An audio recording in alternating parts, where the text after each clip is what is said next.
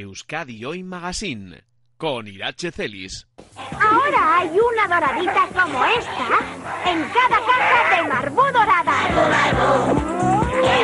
¡Vea por ellas! ¡Hay más de un millón! Es la hora de la merienda. Mmm, imagínate un bizcocho con mogollón de nata. Sí, y muy enrollado. Y con chocolate a tope.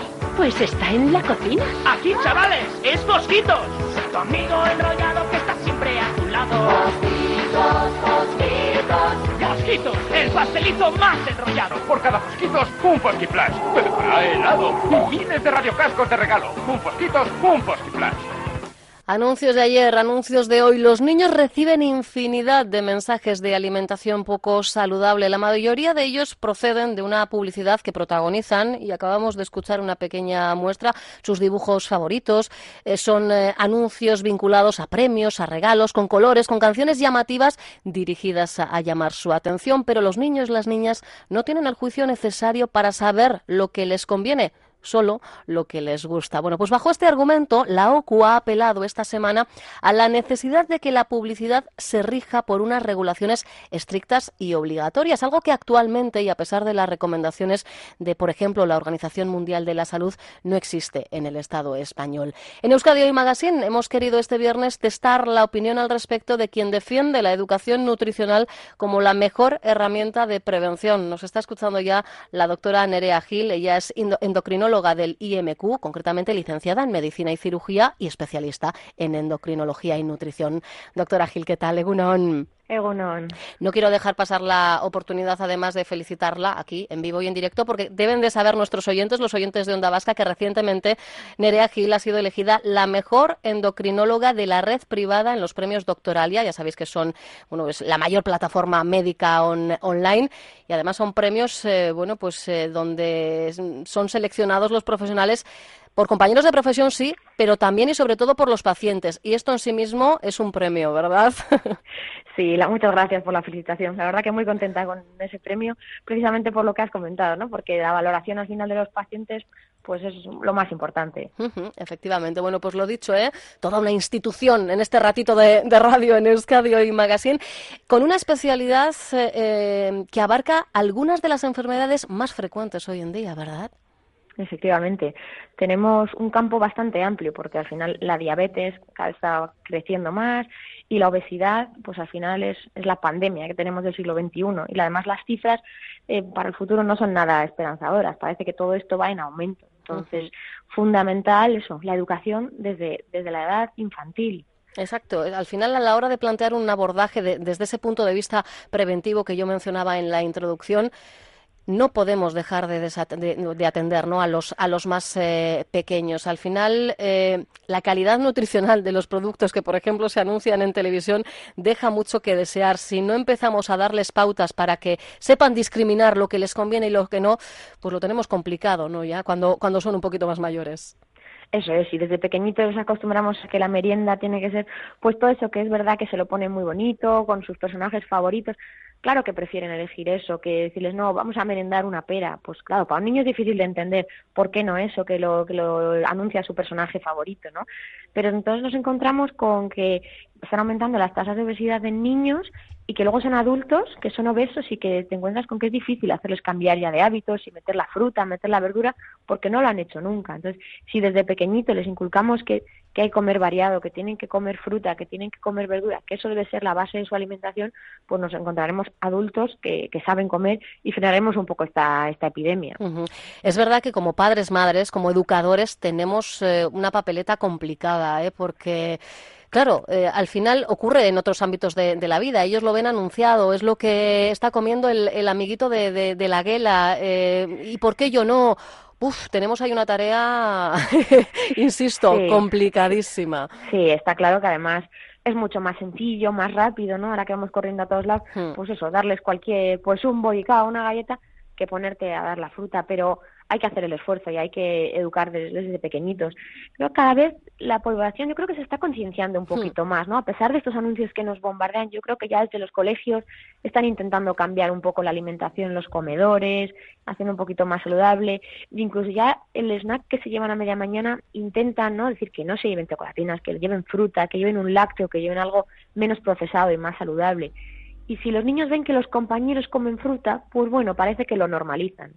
Eso sí, también es verdad. Al final todo aprende, lo aprenden por imitación, ¿eh? Y, bueno, pues aquí si todos eh, remásemos en la misma dirección sería algo más sencillo. El problema es que no, siempre hay quien, quien eh, pone palos en, en la rueda. Eh, y luego, claro, escuchábamos, ¿no? Como ejemplo algunos anuncios que si el hierro que necesitas, eh, la cantidad de hierro que necesitas para el día, hablar de una galleta y, y- y decir que es un alimento. Una galleta no es alimento como tal, ¿no, Claro, doctora? Además te lo, te lo venden como hierro, como superenergía, como que vas a ser fuerte. Eso es como con lo que se queda el niño, ¿no? Con Claro. esta galleta, pues a ver, el hierro que te puede aportar una galleta, por mucho que esté suplementada, pues una cantidad mínima. No es el hierro que tienen unas lentejas o el, hierro que tiene un filete. Entonces, eso sí debería regularse porque es mucha publicidad engañosa, ¿no? Mucha energía, basta en energía, cereales con miel, energía toda la mañana.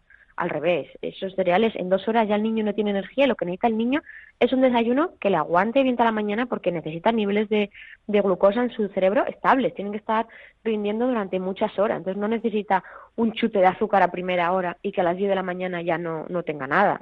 Claro. ¿Cuál sería eh, un desayuno ideal para, bueno, entiendo que eh, aquí por edades también las necesidades nutricionales van variando, ¿no? Pero pues eh, un niño o niña a priori en edad escolar, ¿no? Con, con esa energía que necesita para llegar a las cuatro y media de la tarde y salir de- del colegio sin, sin flaquear, ¿qué deberían desayunar nuestros chicos y chicas? Pues lo ideal, meter una pieza de fruta en el desayuno, que eso ya sé que a veces es más complicado por cuestiones de tiempo. Pieza de fruta, que no zumo, ¿vale? Mejor la- Pieza completa, entera, exacto. Eso es, que se mastica, que se come la fibra, comen todas las vitaminas y que da más sensación de saciedad. Un, un zumo se digiere muy rápido. Eh, pues un vaso de leche y luego, pues lo ideal que coman pues una tostada de pan, que le pueden poner un poco de aceite, un poco de, de pavo, un poco de queso fresco, ¿vale? Para intentar meter algo de cereales y algo de proteína para que les dure un poquito más la sensación de saciedad y evitar todos los pues los cereales con muchísimo azúcar, las galletas de chocolate que tienen muchísima grasa saturada y mucho azúcar que se va, lo que decía, absorber inmediatamente y que no no lo va a aguantar a media mañana, ¿no? Y luego sí que tienen que comer algo a media mañana, lo que no puede ser es que desayunen a las 7, 8 de la mañana y estén casi sin comer durante todo el día, porque eso lo que hace es que lleguen los niños con muchísima hambre y ahí es más difícil hacer un- una merienda controlada, ¿no? Claro, sí, Entonces, al final las comidas. eh, es lo que decíamos, ¿no? Al final se, se van luego solo a lo que les gusta y, y no a lo que Claro. deben de, de comer. Es evidente, nos pasa a nosotros, a nosotros como adultos también. Eh, ese típico Claro. día que, que no has podido hacer las comidas a su hora, llegas a casa, abres eh, los armarios y te vas, eh, voy a utilizar así la expresión porque la utilizamos mucho, a lo más cochino que hay ¿eh? dentro de, de ese armario. Efectivamente, cuando llegas con mucha hambre nadie pica lechuga. No. Entonces, claro, eso es lo que hay que hacer, tanto en niños como en adultos. A que hay que comer pues cada no muchas horas para estar relativamente saciado y no llegar desesperado a una comida, porque si ya llegas con mucha hambre, saciarte es mucho más complicado, comes más rápido y a veces ya te das cuenta que estás saciado cuando ya has comido todo lo que, lo que no deberías, ¿no? Entonces, a los niños les pasa igual y además los niños notan como más, los niños están más activos. Nosotros al final nuestros trabajos suelen ser más sedentarios, pero los niños se están moviendo todo el día. Entonces sí que notan en su rendimiento esa bajada de azúcar si no conseguimos que sea una cosa un poco estable. Ujú. Es curioso porque, eh, em, volviendo de nuevo a esos mensajes que nos bombardean, eh, sobre todo en horario infantil en, en las televisiones, eh, lo escuchábamos, ¿no? Pues evidentemente subrayan vitaminas, eh, minerales. eh, Sí. lo que no nos dicen son los contenidos de grasas, de azúcares muchas veces añadidos, de sal, que superan de largo las cantidades diarias recomendadas. Sí, por supuesto, muchísimo. Y luego aparte eso, minerales, o sea, no está nada regulado, minerales, eh, vitaminas, cuánto y cuánto realmente es útil, porque puedes poner ahí, el problema es eso, que no existe una regulación clara en lo que, lo que tú puedes poner. Entonces, eh, incluso a veces nos venden productos eh, como que es una cosa y en realidad tiene eso, muchísima cantidad de grasa, el queso a veces te lo venden como queso y te miras la composición y no es queso, la mitad es aceite de palma y la mitad de queso. O hay muchos productos que no están nada regulados y que nos lo venden así con una publicidad muy engañosa. Sorprende además, y em, entiendo que esto de vez en cuando también es eh, objeto de conversación entre profesionales eh, de la endocrinología, eh, que algunos de estos productos lleven el aval, por ejemplo, de asociaciones que deberían de velar precisamente por la salud nutricional de, de los más jóvenes. Y si nos vamos a la etiqueta, hay más. Sí, sí, es verdad que, bueno, que yo creo que hay que regular eso un poquito, ¿no? Porque al final eh, pues tampoco podemos estar todo el día mirando todas las etiquetas, debería estar un mm. poquito regulado y que no te vendan productos como lo que son, no son, ¿no? Es decir, sin azúcar añadido, ah, esto es maravilloso. Y luego igual lo miras y dices, no tiene azúcar, pero tiene el doble de grasa. Entonces, no estamos haciendo nada. Pues muchos productos que te venden como como dietéticos, a veces como... Pues, lo del light hay que ponerlo siempre en duda, ¿verdad? Claro. A ver, el light significa que tiene un 30% menos que su homólogo, ¿vale? Pero claro, un donut light sigue siendo un donut. Entonces, light no significa que no engorda, ¿no? Que a veces es un poco lo que se confunde. No, yo como de eso que no engorda. Lo único que no engorda es el agua. Entonces, lo demás, pues bueno, hay cosas que se pueden comer con moderación. Y las cosas light, bueno, sí se pueden consumir, pero no quiere decir eso, ¿no? Que porque sea light, pues ya da igual, lo que sea. Claro. Al final, eh, insistimos, ¿eh? estamos apelando en todo momento a la prevención, a, bueno, a marcar unos hábitos saludables desde que son bien pequeñitos. Bueno, de hecho, eh, la doctora Nerea Gil hay que decir que aboga por comenzar eh, estos buenos hábitos alimenticios, estas pautas, desde que la madre está embarazada, ¿verdad? Eso es, es que al final es fundamental, eso produce cambios en la flora intestinal del bebé y luego eso va a repercutir mucho en que esa persona sea una persona obesa o no sea obesa eh, en la edad adulta. Entonces, no vale esto de que a veces también parece que es un niño, ¿qué más da? Puede comer lo que sea porque lo quema pues no todos lo queman, claro. Claro, no. Aparte que eso ya lo estamos viendo, yo cada vez me encuentro en la consulta más niños, más gente que viene a aprender a comer y me encuentro que no verduras no come y fruta tampoco. Y entonces ¿qué come? O sea, solo come pasta, arroz y, cosas procesadas. Entonces es muy complicado, ¿no? Hacerlo así. Entonces, eh, pues eso, importante que desde pequeñitos ya les vayamos enseñando a que tienen que ir comiendo de todo. Porque un niño obeso será un adulto obeso. Pues muy probablemente. ¿Vale? Al final eh, ha, creado unos hábitos y ha ido haciendo unos cambios también en su organismo, ¿no? Si tú vas ofreciendo al organismo desde pequeñito grasas, azúcares, al final eh, esto se va adaptando, va haciendo más resistencia a la insulina y hombre, se pueden hacer cambios si, si cuando llega la edad adulta está muy convencido y quiere hacer cambios, no quiere decir que no, no tenga nada de solución, pero es más complicado. Los niños obesos normalmente son adultos obesos. Ha mencionado la resistencia a la insulina. Eh, lamentablemente, efectivamente, también cada vez eh, eh, son más los casos de niños de corta edad con diabetes, ¿verdad?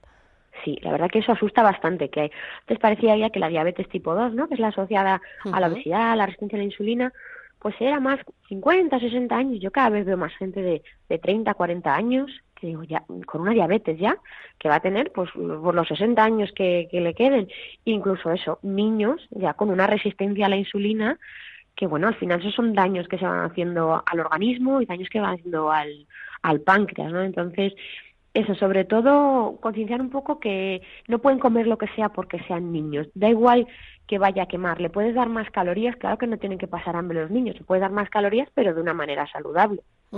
Y cuanto antes empecemos a revertirlos, si hemos llegado ya a unos niveles de sobrepeso o incluso de, obesidad que hay que tener en cuenta, pues, pues mejor. A ver, las pilas nos las podemos poner ya, que, que ninguna madre, padre se eche ahora mismo las manos a la cabeza. Evidentemente, cuanto antes atajemos el problema, mejor, eso sí. Eso es.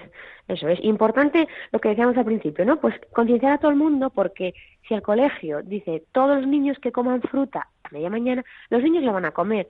Claro, explícale tú a tu hijo que no, tú vas a llevar manzana aunque tu amiguito lleve un bollicao. Ya. decir, oh, pues a mí, pues a mí ponme un bollicao también, ¿por qué no? Claro, a los niños pequeños les cuesta entender eso, ¿no? Sí, sí, y bueno, eh, yo lo que recomendaría, y en este caso es consejo de madre, no les llevéis de compras al supermercado, porque es terrible. Eh, acabas llenando el carro, la cesta, de lo que mm, ni mucho menos estaba en tu lista de compra, y además, insisto, es que en ese momento es tan difícil decirles que no a todo.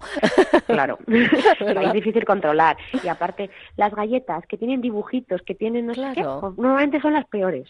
Las peores, además, son las que ponen a la altura de sus ojos también. ¿eh? Aquí está todo estudiado, evidentemente. Claro, las que tienen juguetitos, las que son pues más atractivas, es decir, que pues el objetivo de la industria alimentaria es vender esos productos, está clarísimo. Entonces aparecen los dibujos, luego quieren esas que han visto en los dibujos o esas que vienen con no sé qué pegatina. Entonces, difícil luchar contra eso, ¿no? Pero Pues tenemos sí. que seguir intentándolo. Es complicado, pero, pero insisto, ¿eh? precisamente si hoy queríamos hablar con una especialista en endocrinología es porque ella está viendo la realidad en consulta día sí, día también y desde luego, pues, eh, pues no es que queramos lanzar aquí la, la alarma, pero sí que tenemos que empezar a tener todo esto muy en cuenta, ¿verdad?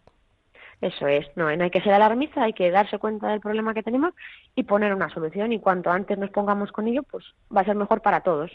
Y luego, bueno, aquí lo decíamos, ¿eh? que cunda el ejemplo. Lo que comamos nosotros, nosotras como adultos responsables, pues de alguna forma, eh, pues también vamos a hacer que ellos entren en, en la dinámica. Porque claro, dile que no, cuando tú a- acto seguido vas a tomarte a la tarde un cafecito, pues no sé, con, Con un bollo. un bollito, ¿eh? ahí con su chocolatito Claro. por dentro y. todo. Pues no, eso Claro. no, no vale. Eso es. Por eso al final las recomendaciones es hacer una dieta mediterránea para todo el mundo, que, o sea, que todos en casa coman lo mismo. Los niños comerán una cantidad, a lo mejor los adultos pero que vean que esa es la manera. ¿no? Está claro que eso, tú no puedes decir al niño, no, tú come verduras, que yo voy a comerme ahora una lasaña para cenar. No, niño yo no efectivamente. Entonces, Ahí ya salimos perdiendo, desde luego, ya de partida. Claro, entonces nada, pues como en casi todo, ¿no? Hay que predicar un poquito con el ejemplo, que vean que tú lo haces y tú lo haces y que es la manera saludable de, de comer. Ahí está, y bueno, ya sé que bueno, se tarda un tiempo ¿eh? en adquirir nuevos hábitos, pero se puede. De hecho, eh, la doctora Nerea Gil eh, lo dice siempre que tiene la oportunidad. Dietas, no, no hay que hacer dietas, simplemente hay que modificar los hábitos, ¿verdad? Y una vez que se logra es. establecer unos buenos eh, hábitos alimenticios, con un poquito de deporte, eh, pues al final cuando uno quema más de lo que consume, pues ahí está eh, la ecuación, ¿no? De, de triunfo. Efectivamente, no, no hay más misterios, ¿no? Lo que pasa es que a veces queremos algo diferente, algo rápido. Es que eso, eso no es nada nuevo, es que Mm, no, no hay, no hay grandes mm, avances. Al final, eh, parece que queremos dietas milagrosas, dietas diferentes, porque eso ya me lo sé. Te lo sabes, pero no lo estás haciendo porque si no al final los, los números tienen que salir. Entonces, sí que es verdad que la mayoría de la gente sabe lo que debería y lo que no debería. Hmm. Pero una cosa es que lo sepamos y otra cosa es que, que lo pongamos en práctica, ¿no? Entonces, aprender a comer para siempre. Eso, que luego los pecaditos de vez en cuando, que no pasa nada, que hay que darse una alegría al cuerpo, pero siempre yo. que ya haya unas rutinas saludables, claro. Claro, yo es lo que le digo a mis pacientes, digo, mira, no se trata de hacer ninguna dieta horrible, se trata de que juegas los hábitos, lo hagas lo mejor posible en tu día a día y el día que tengas un evento o algo, pues te lo puedes tomar un poquito más relajado, no pasa nada. Y esa es la manera de no sentirte a dieta toda la vida, ¿no? Que la gente dice, siempre a dieta. Eso es un no, horror. siempre a dieta no, es, es una manera de comer saludable. Bueno, pues eh, entienden nuestros oyentes por qué la doctora Nerea Gil eh, ha sido elegida, ¿no? La mejor endocrinóloga de la red privada. Bueno, pues porque dice así las cosas claritas y porque además dedica mucho tiempo a sus pacientes, que eso hoy en día eh, el tiempo es oro ¿eh? y sobre todo cuando uno necesita, eh, bueno, pues sentirse bien atendido eh, y que responden a todas las dudas que se nos plantean cuando pues tenemos que enfrentarnos, por ejemplo, a una enfermedad como la diabetes, de la que en su momento ya tuvimos la oportunidad eh, de hablar aquí también con la Sí. doctora Gil. Pues eh, hasta una próxima ocasión, porque la seguirá viendo, eso seguro. Fortísimo el abrazo. Otro abrazo, muchas gracias. Agur. Onda Vasca. 10 años contando contigo.